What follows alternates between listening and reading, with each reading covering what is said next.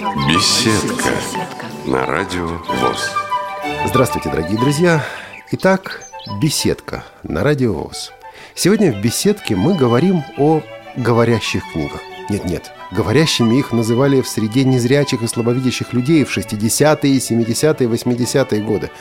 Те из наших слушателей, кто постарше, помнят катушечные магнитофоны, помнят книги с низким качеством записи, но с медленной скоростью движения ленты, помнят те бобины, на которых помещалось по 8, а в четырехдорожечном варианте по 16-17 часов записи. Потом наступают 90-е годы, и появляется аудиокнига. И люди начинают слушать эту книгу в машине, в метро, дома, на даче, где угодно. Аудиокнига выходит на массовый рынок. И вот сегодня в нашей уютной беседке человек, который про аудиокнигу знает, ну, наверное, все, или почти все, или, по крайней мере, столько, сколько может знать хозяин, владелец, директор издательства аудиокниг. Сегодня с нами Дмитрий Томисонец, директор издательства «Елена». Дмитрий, добрый день и добро пожаловать в нашу беседку. Добрый день. Дмитрий, ну, послушайте, как человек становится издателем аудиокниг? Сначала в двух словах, а потом подробно. Вы знаете, у меня э, выбор этой профессии стал, э, скажем так, по наследству. У меня как бы фактически не было этого выбора. Ситуация сложилась так, что я принял эту профессию и на самом деле очень доволен. Со временем я понял, что издательство — это очень интересный вид деятельности, который мне безумно нравится, который позволяет раскрыться максимально. Я понял, что можно найти любой масштаб э, в любом бизнесе. Главное — любить свое дело. Вот, так что выбор пал. И это такая широкая картинка, такой широкий мазок. Вот в этом времени давайте попробуем разобраться. Сколько вам было лет, когда вы впервые познакомились, ну, хотя бы снаружи, что называется, с аудиокнигой и с издательской деятельностью? Я позволю себе предположить, что, ну, ну лет 15, 16. 16. Как это Нет, произошло? это было 16 лет назад. Подождите, 16 лет, лет назад. назад. Да. И вам ж... было тогда? И мне было тогда совсем мало лет. У меня начинала этот бизнес моя мама. И, соответственно, познакомился с этой деятельностью, скажем так, именно, как вы сказали, с внешней стороны. Именно в столь юном возрасте, э, еще будучи ребенком, э, я смотрел, как она это делает, как она выбирает, подбирает, записывает. Кстати, Дмитрий, но у вас это было все-таки даже с внутренней стороны с самого начала, потому что с внешней это когда приходишь в магазин и покупаешь аудиокнигу, или когда заходишь на торрент и ищешь, чтобы скачать. Нет, здесь, значит, было именно все с внутренней стороны, много было каких-то и шуток э, в домашней среде на тему, какое мы участие, участие принимали в записи той или иной книги. Э, так что это было прямо с самого-самого детства. Но полноценно именно занялся этой деятельностью я с 2010 года, то есть 4 года. Но детство упускать мы все-таки не будем. 95-й год, то время, когда ваша мама занялась этой деятельностью, это непростое время. Это время, когда экономисты шли торговать на рынок. Это время, когда когда инженеры ввозили китайскую технику, потому что нечего было делать, нечем было заняться. Если можете ответить на этот вопрос, как мама ваша в это пришла? знаете, мне кажется, это какое-то было, наверное, проведение, как это не смешно, да, потому что выбор пал достаточно, ну не то что не случайно, нет, она хотела этим заниматься, но именно на аудиоформате это как-то так совпало, потому что тогда был какой-то круг общения больше, скажем, книжного рынка, и она представляла о издании книг больше. А именно аудиоформат как-то попала такая ситуация, были детские колыбельные, немецкая фирма их производила, и они смогли подписать с ней договор. С этого началась э, вообще история аудиобизнеса, ее аудиобизнеса. Вот. А дальше это все развилось в аудиокниге, это развилось именно в книжный проект, э, который стал жизнью. Вот, и становится жизнью для меня, и, надеюсь, также станет жизнью для моих детей. Дмитрий, но 90-е, начало 2000-х годов. Горбушка процветает. Для тех, кто не в курсе, кто не помнит, Напомню, горбушка – это огромный такой рынок, на котором можно купить все и очень дешево. Двухтысячные годы. Интернет начинает расцветать активно. Какой там бизнес, Дмитрий, в аудиокниге? Вот их реально покупают, на этом реально можно, ну вот хоть что-то зарабатывать, ну, чтобы еще хлеб и маслом намазать. Это вопрос риторический. Да, когда начинали, наверное, торговать булками с, с этим, с мясом, тоже казалось невозможно сделать, а Макдональдс получилось. Здесь вопрос подхода, и 2000-е работали с горбушкой, работали с централизованными магазинами. Скажем так, в России это бизнес, вообще продажа дисков в России, это не, конечно, не самый Э, доходный, не самый э, высокорентабельный бизнес, потому что, как известно, многие исполнители зарабатывают в основном за счет концертов, за счет своих выступлений. При том, что за границей зачастую наоборот. Ровно, абсолютно верно, ровно наоборот. Но мы находимся здесь и сейчас, соответственно, существуем в какой-то реальности Российской Федерации, соответственно, пытаемся как-то, что называется, крутиться. Как говорит наш начальница отдела продаж, э, бьем лапками, чтобы молоко взбивать в масло. Вот, поэтому все возможно. Главное упорство, труд, делать хороший продукт, который нравится родителям, детям. Ваше издательство называется «Елена». Почему? В честь, собственно, мамы, она его так назвала.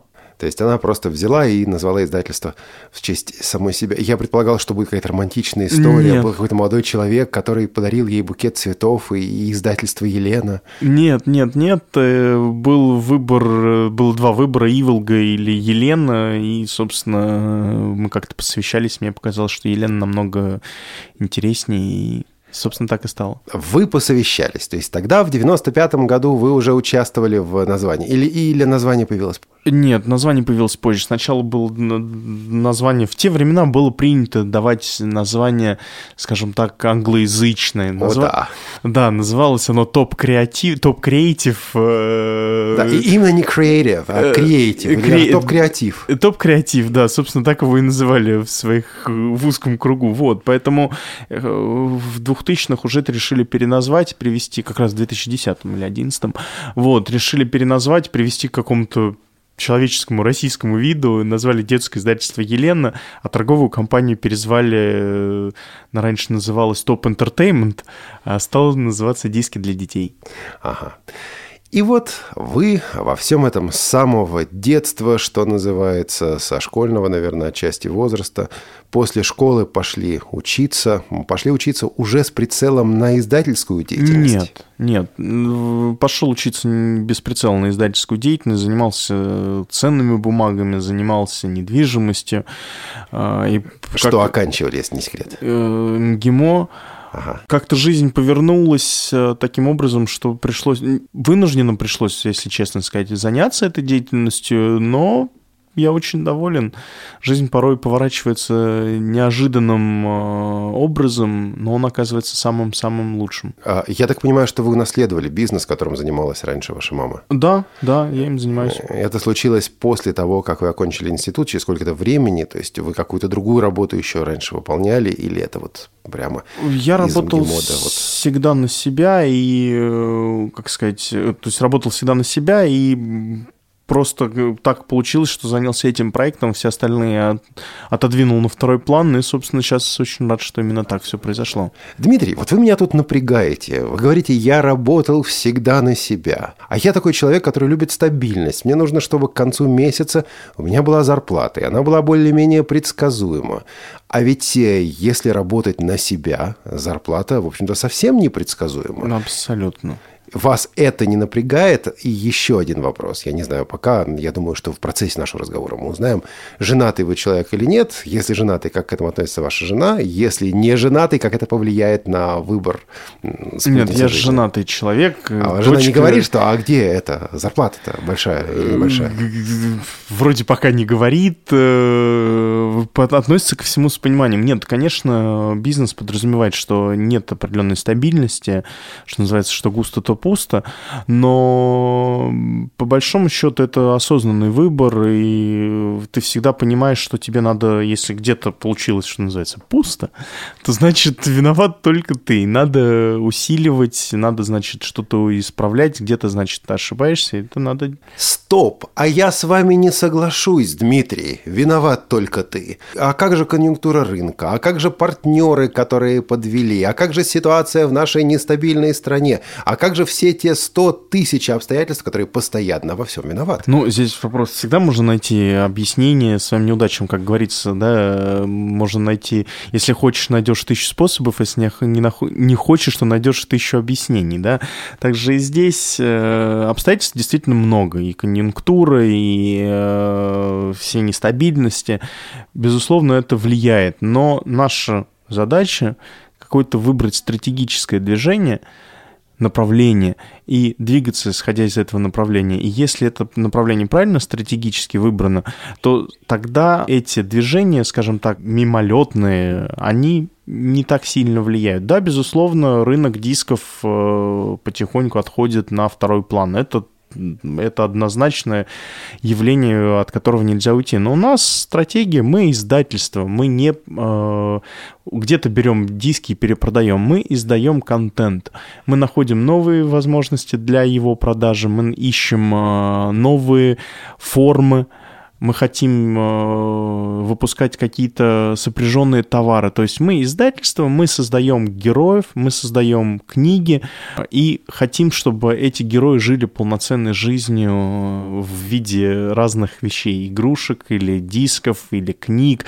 Мы, кстати, выпускаем и книги очень хорошие. В общем, стараемся развиваться. И вот об этом издательстве, и об этих героях, и об этих книгах мы поговорим буквально через 30 секунд. Оставайтесь с нами. Радио ВОЗ. Для тех, кто умеет слушать.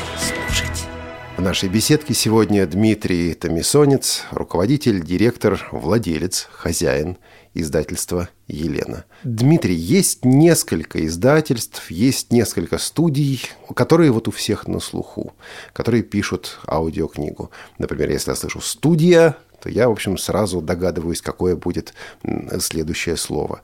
Рынок сам по себе сложный, несложный, много там толкается, мало там толкается. Как он сконфигурирован здесь в России? Мне кажется, на рынке мало игроков. В рынке вообще все примерно правила взаимодействия везде одинаковые. А что касается именно нашего рынка, мне кажется, мало производителей контента, то есть не тех, кто переиздает э, в сотый раз э, прекрасного, великолепного Пушкина, или тех, кто перепечатывает что-то где-то подсмотрели. Нет.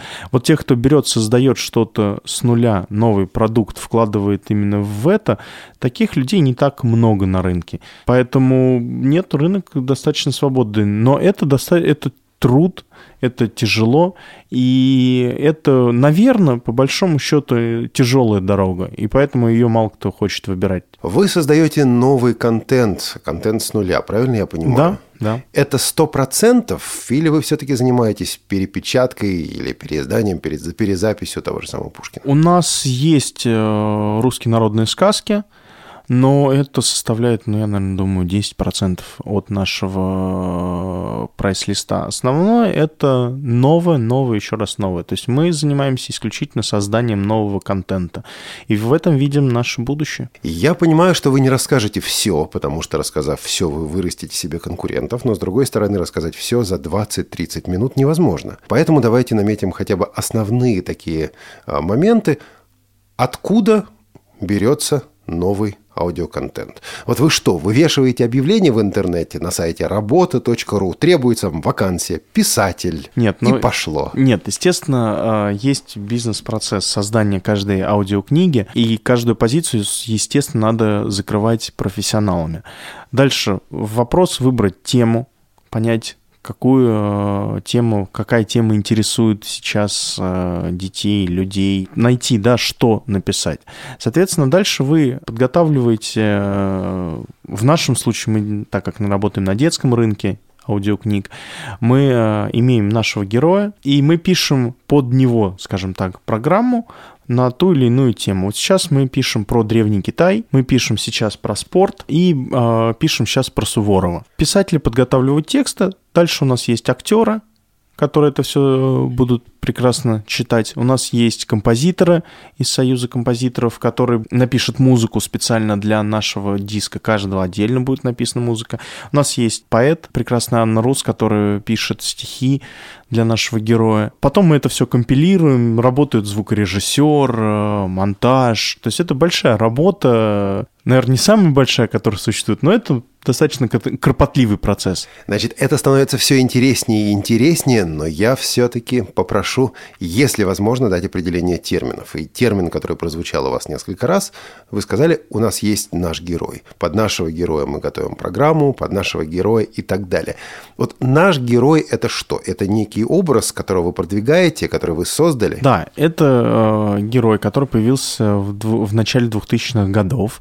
Э, его написали именно именно для аудиокниги, для того, чтобы детям э, проще было понять какие-то темы, о которых рассказывается. Его зовут? Чевостик. Он... Подождите. Значит, сейчас я назову некую радиостанцию. Мы можем это делать, потому что мы не коммерческий проект. Может ли быть, что я слышал это имя на детском радио. Да, безусловно. Раньше наша программа крутили на детском радио, и мы достаточно плотно с ними работали, поэтому точно слышали. Там энциклопедия Чевостика, мифы Древней Греции, по-моему, было что-то такое. Я не помню, правда, это связано или нет, но Чевостик появлялся. Чевостик появлялся в мифах э, без него, но энциклопедии, сейчас их уже 47, там как раз этот герой, и мы максимально стараемся развивать жизнь этого героя, чтобы он э, был в максимальном количестве носителей, в игрушках ли, во всех-во всех видах. И вот вы попали для меня, как для ведущего, для журналиста, в больную тему тему. Вам нарисую некую такую картинку, она, конечно же, будет гипертрофированная, она, конечно, будет доведенная до абсурда. Собираются за чашкой чая или бутылкой вина а, Пушкин, Пущин, еще несколько друзей. Забегает к ним Наталья Гончарова, хотя нет, так, конечно, не могла, она слишком молодая была тогда. Ну ладно, кто-нибудь еще забегает. И говорят, давайте сделаем героя. Как его назовут? Ну, назовем его Евгений а фамилия, а фамилия будет Онегин. И давайте мы а, выстроим предприятие вокруг этого героя. Давайте будет там, не знаю, 8 глав романа, потом еще 12 глав романа в прозе, потом еще детская энциклопедия Евгения Онегина, а потом еще ночная жизнь Евгения Онегина и так далее. И получается весьма успешный проект. А в XIX веке все-таки работали иначе. А сегодня, слыша о работе в издательствах, слыша о работе в индустрии вот, печатной и аудиопродукции, также действительно мне порой приходится слышать о том, что мы, на, мы создали нашего героя, и вот э, получается успешный проект. На самом деле те же самые, ну, я не знаю, какие-нибудь вот смешарики, да, это очень-очень успешный проект. В современном издательском бизнесе где место для творчества? Или все-таки вот это вот то, что вы говорите, там, чевости, герой, это некие рамки, в которые поставлен э, художник, но дальше с этим героем он может в каких-то рамках делать все, что угодно. Иными словами, соотношение бизнеса и творчества. Пожалуй, вот к этому, наверное, вот вел мой этот длинный монолог. Знаете, мне кажется, что все равно остается творчество в первую очередь, потому что можно поставить любые рамки, скажем так, неодаренным людям, и они в этих рамках все равно ничего не напишут. Вот, или напишут бред в этих или рамках. напишут будет бред. плоский совершенно герой. Безусловно. Поэтому, а, когда мы начинали этот проект, мы даже не думали, что он получит такую популярность, такую узнаваемость. Эм, это был как бы один из проектов, а, который волю случая, видимо, получил такую известность. Мне кажется, что порой и у Пушкина заказывали на заказ, просили Ну да. что-то написать. Да, а вот эти его стихи в альбомы, которые он постоянно писал, он же просто писал по случаю, а потом бац, шедевр получается. Да, то есть э, мы, увы, если бы мы могли заказать себе или кому-то шедевр, а напиши-ка мне гениального Евгения Онегина, то, наверное, жизнь была бы насыщена э, гениальными произведениями. Но, увы, это получается не всегда, не у всех, э, поэтому нет, все сводится все равно к таланту, к, э, какому-то творчеству, к э, чувству прекрасного. Правильно ли я понял, что подавляющее большинство ваших книг это некие преломления, некие грани чевостика? Нет, не совсем, потому что у нас, э, скажем так, у нас это основной проект, который мы максимально которому уделяем внимание, но он составляет около 40%. Наверное, если посмотреть в абсолютных цифрах от всех остальных, да, но от общего издательства это меньше половины. Ну и возвращаясь к процессу. Есть писатели, есть композиторы, все они работают над некоторым проектом. Каким образом вы можете учесть запросы рынка, готовя проект? Как издательству понять, что вот, вот это купит, а это не купит? Или это вот такая рулетка постоянная, выпадет, не выпадет? Ну, Естественно, это нельзя назвать рулеткой. Знаете, есть товарищ один, э, который сказал, что издательский бизнес очень напоминает инвест бизнес. Мы выбираем, только там выбирают акцию, а мы здесь выбираем тему для книги. И смотрим, как она, соответственно, выросла или хорошо продалась или нет. То есть это все упирается в чутье издателя.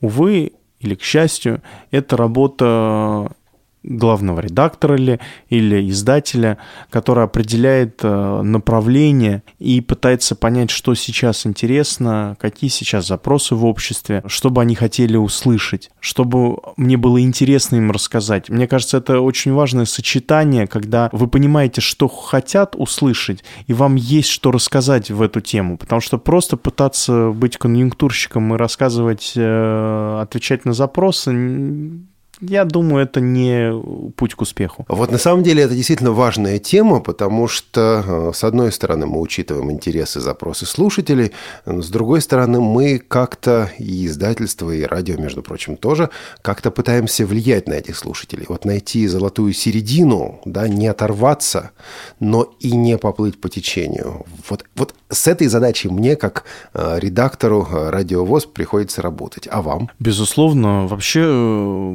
опасность плыть по течению присутствует всегда, и, наверное, многих она подкупает. Но наша задача — это как раз формировать эти запросы. Возможно, а, делать это, что называется, мягкая сила, да, то есть э, знаешь, чего люди хотят услышать, пытаться им дать в этой форме, но делать какой-то посыл, который нам нравится. Когда мы начинали, э, когда моя мама начинала писать эти аудиокниги, у нее изначально был заложен очень большой скажем так, патриотизм в эти программы, который тогда был не так популярен, как сейчас. Но она всегда старалась, э, она всегда говорила, мне это очень нравится, что аудиокниги — это некий процесс воспитания большого количества детей. Мы им рассказываем э, какие-то вещи, истинные знания, мы их пытаемся заложить им в голову, и мы несем эту ответственность. я рад, что мы несем именно такую информацию, тем детям, которые слушают наши диски. И в мороз шутку серьез С вами всегда Радио ВОЗ Мы возвращаемся в нашу беседку. Сегодня Дмитрий Томисонец у нас, э, директор издательства «Елена». Ну, давайте все-таки посмотрим на вашего героя в действии. Дмитрий, есть какой-нибудь небольшой фрагмент, который вы могли бы нам представить, в котором ну, мы могли бы увидеть не знаю, суть героя, конечно, не увидишь, но вот, вот, вот кто он такой? Мы будем слушать э, момент из энциклопедии про Великую Отечественную войну, э, про партизанское движение в лесу. Перед нами река. Недалеко от нас мост. Наверное, по нему ездят поезда. Дядя Кузя, а мы здесь не одни. На нашем берегу, ближе к мосту, в зарослях, прячется несколько человек. Двое в военной форме, остальные нет. Это и есть партизаны. Интересно, что они тут делают? Подожди немного. Скоро все узнаешь. А пока я расскажу тебе о партизанском движении.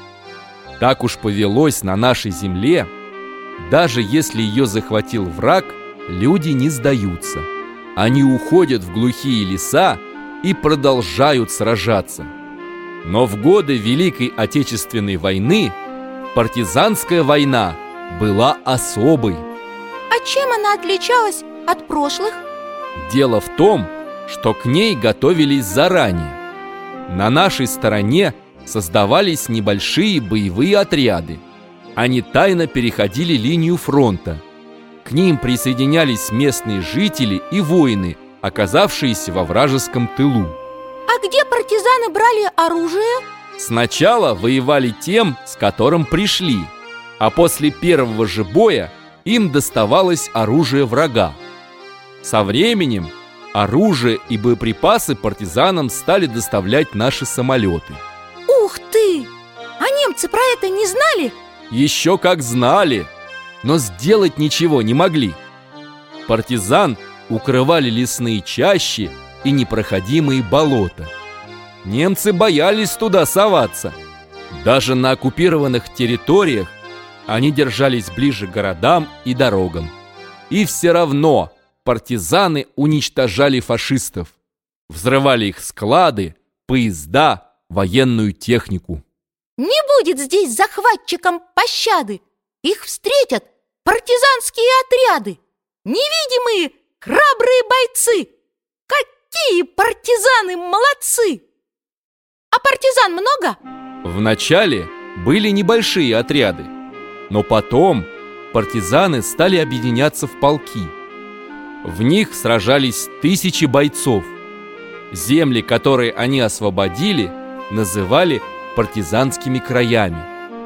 Был такой край и под Ленинградом. Много подвигов совершили там партизаны. В первую, самую трудную зиму они доставили в Ленинград драгоценный груз – больше 200 повозок с продуктами. Вот это да! Партизаны – настоящие герои! Согласен, партизаны не давали врагам покоя. Немцы были вынуждены постоянно слать к Ленинграду новых солдат и оружие.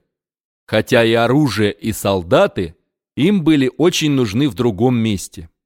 К лету 42 -го года у Гитлера созрел новый план.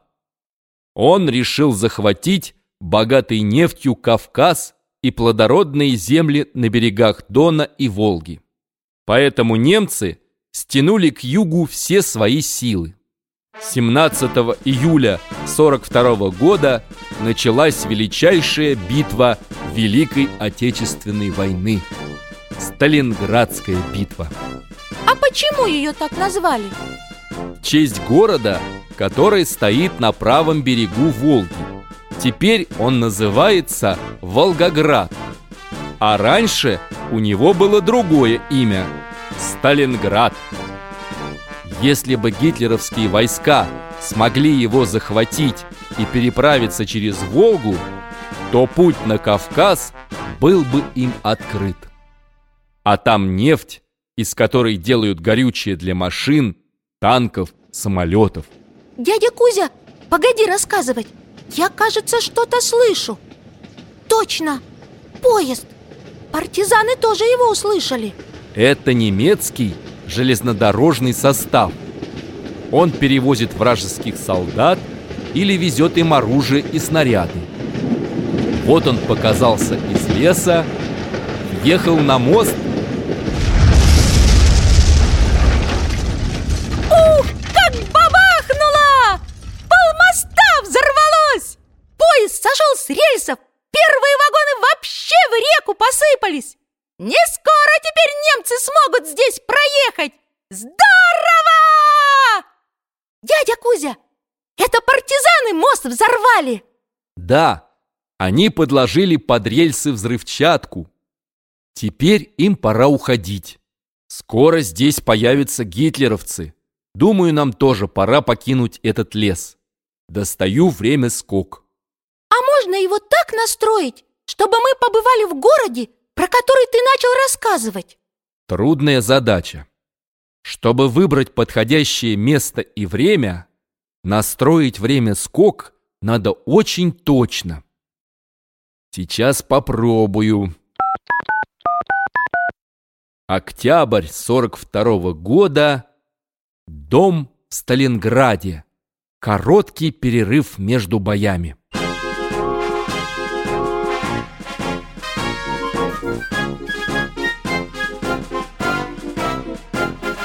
Вот так. Великая Отечественная война детям. Дмитрий, а как такое создается? Ведь здесь на самом деле несколько пластов. Тут и фактический материал, тут и художественное оформление, тут и детское, но не нравоучительное такое воплощение, реализация. Вот фактическое наполнение, факты о партизанском движении.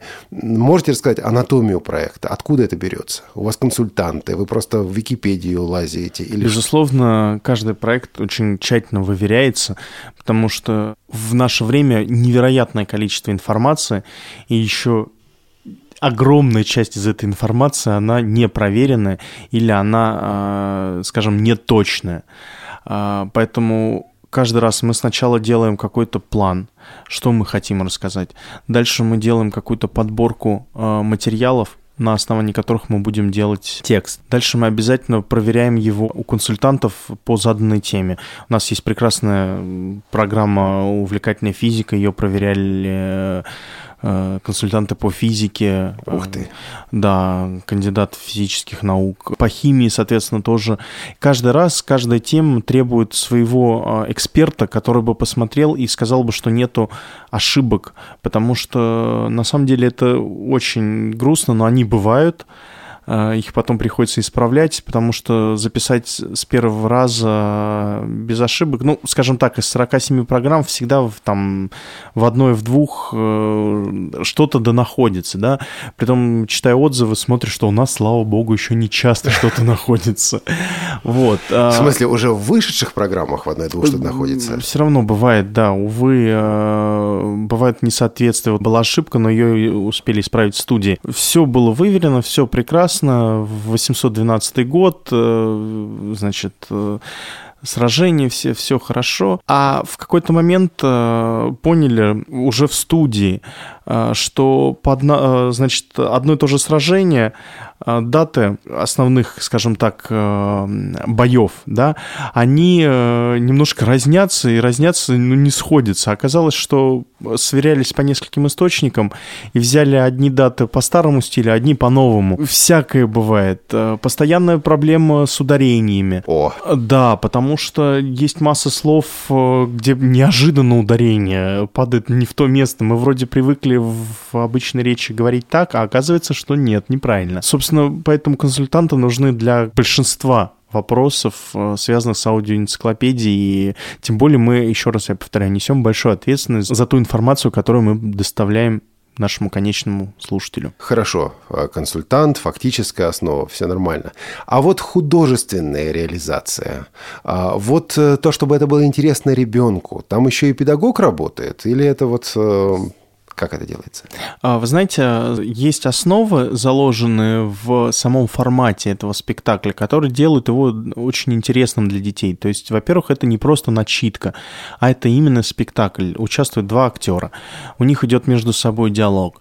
А, психологи помогли выстроить, а, скажем так, характер этих актеров, характер этих героев. Потому что Чевостик, у него высокий голос, с которым себя ассоциируют дети, и он отвечает на бесконечное количество, э, и он, он, задает, задает. Бес... он задает бесконечное количество вопросов. А дядя Кузя, это с тем, с кем он путешествует, он взрослый, у него, наоборот, низкий голос, и э, у детей он вызывает доверие, он вызывает э, уверенность в том, что он говорит. Обязательно в спектакле используется много музыкальных перебивок, используется стихотворение, то есть в эти моменты ребенок отдыхает. И благодаря этому формату ребенку интересно это слушать.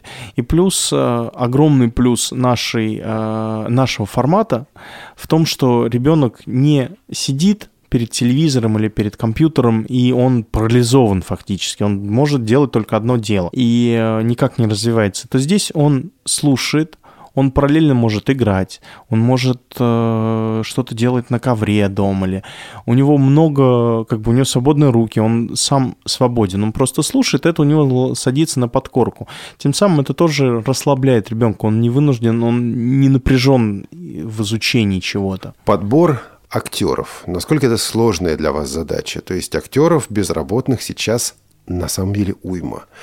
Вот эм, вам приходится, не знаю, пробовать одного, другого, третьего, или все-таки для вас это э, задача давно уже отработанная, актеры подобраны, и, в общем, все решено? Именно в аудиоэнциклопедии этот вопрос закрытый, и э, у нас есть, э, собственно, два актера, которых дети уже знают, узнают, любят, и менять их мы, конечно, не собираемся. А для новых программ, естественно, мы ищем новых актеров, и приходится слушать и подбирать. Естественно, подбираешь, исходя из какого-то своего представления о том, как ты хотел бы слышать того или иного героя. Другая сторона – это авторы, и прежде всего начинающие авторы. Вот э, предположу, представлю себе такую ситуацию. Я начинающий автор, я написал э, текст для детей, я хотел бы, чтобы этот текст был в аудиоформате. Конечно, если у меня есть какие-то деньги, то я могу издать и сам. Но это потребует денег, затрат, умений, навыков и так далее. Могу ли я, как автор, прислать Э, этот текст вам? Если да, то присылают ли вам такие тексты? И вот совершенно честно и откровенно, что ждет что ожидает такой текст, который будет прислан вам? Ну вот, знаете, я вот тут написал, посмотрите мою рукопись. Безусловно, присылают много. Это, наверное, единственный вариант того, как издать правильно, потому что... Почему? А самый self-publishing как? А самое издательство? Вероятность того, что вы сможете это продать хорошим тиражом, и это перерастет во что-то интересное, достаточно небольшая. Это первое. Второе, ценится не одна книга или одно какое-то произведение, а ценится серия. Так устроен нынешний издательский бизнес. Это и в книгах, и в аудиокнигах. В том, что продается только сериями. Потому что одну книжку выйти тиражом миллион экземпляров, увы, сейчас таких тиражей не существует. Поэтому желательно написать сразу несколько и желательно поддерживать большую э, частоту выходов. Да? Поэтому это первая проблема, с которой все сталкиваются. Потому что То есть это завод такой получается? Фактически, да. Поэтому это первая проблема, с которой сталкиваемся, когда люди присылают, они, скажем так, пережили, написали, э, простите за, может быть, не очень корректное слово, родили этот один текст, и он у них единственный, но максимум в второе они могут написать. Да, они, наверное, очень прочувствованные, особенно для людей, кто их знает, но на этом, увы, не сделаешь систему и не сделаешь э, героя, не сделаешь э, интересный какой-то формат. Поэтому э, вероятность того, что будет издана одна книга, очень низкая. Поэтому желательно прислать сразу несколько, желательно показывать то, что вы можете писать подобное часто. Бывает такое, что вот вы берете материал какого-то стороннего автора, которому вы ничего не заказывали, то он вам прислал и понравилось. Или это из серии антинаучной фантастики? Мы небольшое издательство, поэтому у нас такого не было. Но а, в больших издательствах я лично знаю такие опыты, когда люди присылают э, свои э, рассказы и становятся э, очень известными писателями. Еще одна тема, которую я не могу обойти вниманием, беседуя с вами, как с издателем, как с человеком, который тем более занимается детской литературой, детскими книгами, это а направленность детских книг и отношение к читателю. Вы знаете, мне э, доводилось уже сейчас, у меня трое детей, мне доводилось сейчас, и вот за последние так, лет 15-20, читать немало детских книг. И вот определенный процент этих книг вызывает, нет, даже не сон, а некоторое другое желание, которое я озвучивать здесь в эфире не буду, потому что это какое-то такое бездарно-дидактическое морализерство. То есть вот, вот эти герои, они черно-белые. Вот эти персонажи, они ходульные. Ты знаешь, что это все из серии что такое хорошо и что такое плохо, без даже намека на возможность того, что есть что-то между, когда человеку надо думать. Вот, вот это хорошо, вот это плохо. Вам, как издателю, как редактору, как человеку, который этим занимается, приходится ли сталкиваться с такой детской литературой, и что вы предпринимаете для того, чтобы с вашим читателем разговаривать в шутку – но всерьез. Безусловно, конечно, сталкиваемся, так как мы сейчас стали еще выпускать книги, а этот рынок намного шире, то сталкиваемся и с бумажными вариантами. Вообще качественной литературы, будь то аудио вариант или нет, очень мало. Качественных, хороших, красивых, интересных книг на рынке мало. Поэтому, э, когда на нее натыкаешься, ценишь ее как зеницу ока и бережешь. Э, Когда читаешь тоже. Да. Единственное, хотел э, с вами немного не согласиться. Мне Давайте. кажется, что для детей э, вот такие вещи, что такое хорошо, а что такое плохо, достаточно важно объяснять. И, наверное, где-то даже немного гипертрофировать, чтобы они пом- понимали те векторы, развития. И здесь как раз, мне кажется, наша задача издателя — доносить позицию, что нам кажется хорошо, а что плохо, чтобы дети изначально в них это было заложено. А, То есть вы четко здесь сказали о том, что эту воспитательную функцию литературы вы считаете важной, вы ни в коем случае не просто развлекательное издательство. Мы в первую очередь именно развивающее и воспитательное издательство. А, И стараемся, единственное, что мы стараемся это сделать в какой-то развлекательной форме, чтобы это было интересно, и чтобы это не вызывало как раз вот это уныние и нравоучение, которое не нравится не только взрослым, но оно и детей жутко э, отпугивает. А мы этого очень не хотим. Ну, мы подходим к заключению, к завершению нашей программы, но две темы я не могу упустить. Первое, то, о чем вы уже сказали. Вот вы говорили о том, что бизнес дисков в России, в общем, невелик, и он уменьшается. Он не только в России уменьшается. Россия в этом плане еще и отстает, на самом деле, от уменьшения. А вы не занимаетесь производством дисков, вы занимаетесь созданием контента. А вот каналы э, дистрибуции, каналы раздачи, распределения, распространения этого контента. Как вы видите свою работу на ближайшие пять 10 лет. Это App Store, это iTunes, это Android, Google Market, это что-то еще. А Вот куда вы идете, где вы сейчас и куда вы идете? Мы, безусловно, представлены во всех цифровых площадках. Это очень перспективно. Кажется, что за этим рынок. А сейчас там, кстати, что? Сейчас там мало.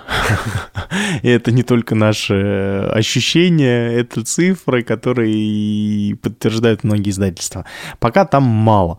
Но а, это перспективно, и кажется, что из этого что-то может получиться. На мой вкус, а, возможная модель только, как ее называют иностранцы, а-ла-карт. А, То есть, когда вы покупаете контент а, одну единицу контента за какую-то сумму денег, а не подписки.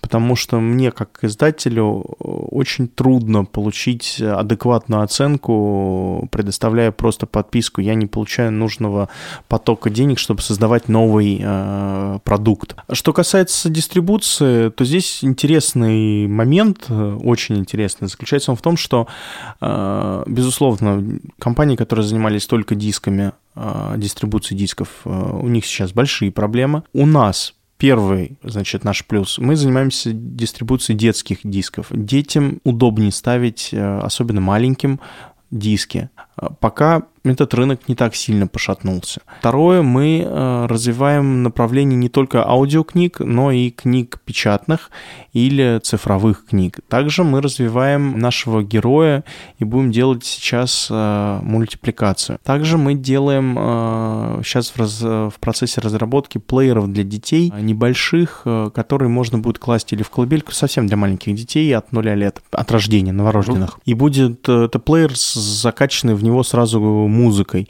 потому что я, как родитель, тоже сталкиваюсь с проблемами, что фактически ребенку колыбельную поставить нет возможности. Это или надо кидать ему iPhone новорожденному в люльку, это невозможно сделать, поставить ей компьютер с гремящим вентилятором и светящимся, значит, экраном тоже нельзя. А вы достаньте старый магнитофон с антресоли. Но У нас граммофон стоит великолепно и А его заводить надо, тоже будет проблема. э, великолепно. Ты заводишь и просто одно удовольствие.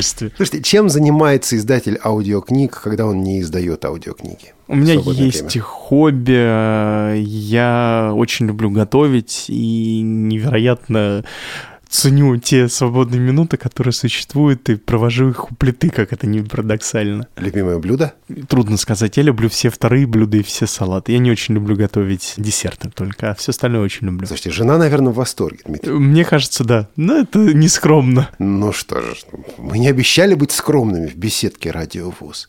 Еще из серии нескромности уже под конец. Вы тут говорили про детскую литературу, вы говорили про расширяющиеся планы, такие вот э, планов наших «люблю громадье». А не думали привлечь кого-нибудь из наших вот этих авторов, которые продаются повсюду, книги которых есть везде, ну, я не знаю, там, Донцова, Маринина, кто там у нас есть? А, безусловно, думаем, находимся в активной стадии э, подписания документов. Не хотелось Даже бы, так? Да, не хотелось бы э, называть их, но мы будем выпускать и э, контент для взрослых. Чтобы узнать подробнее о вашем издательстве, куда можно зайти, где ваш сайт находится? Можно зайти на наш сайт один циферка елена.ру вот, он есть на всех наших дисках. Или просто вбить в поиске детское издательство Елена, и вы сразу попадете к нам. Дмитрий, наверное, нет смысла об этом спрашивать, но все-таки спрошу. Довольны работой? Менять в ближайший год не, не Нет, собираетесь? не планирую, очень доволен, все нравится, очень много перспектив, очень много планов. Э, прекрасно смотреть, когда они реализуются, это все очень нравится. Говорящая книга, которая начиналась когда-то как книга для незрячих, которая начиналась, в частности, в Российской государственной библиотеке для слепых, по инициативе Анатолия Васильевича Вержбицкого, записывавшего эти книги, ну, по-партизански буквально, так, чтобы никто не знал, так, чтобы никто не слышал, которого потом поддержало начальство. Эта книга пошла к незрячим людям, к слабовидящим людям. В 90-е годы прошлого уже 20 века эта книга вырвалась на массовый рынок, и этот рынок она и занимает, не мешая людям читать, потому что какие-то вещи все равно скорее читаются, чем слушаются, но дополняя жизнь современного человека. Сегодня в нашей беседке был Дмитрий Томисонец, владелец издательства «Елена», человек, который мог рассказать и рассказал. Наверное, пока еще не все об аудиокниге. Дмитрий, спасибо вам большое за то, что забрели к нам на огонек. Вам спасибо. А эту программу подготовили звукорежиссер Илья Тураев и ведущий Олег Шевкун. До новых встреч на Радио ВОЗ.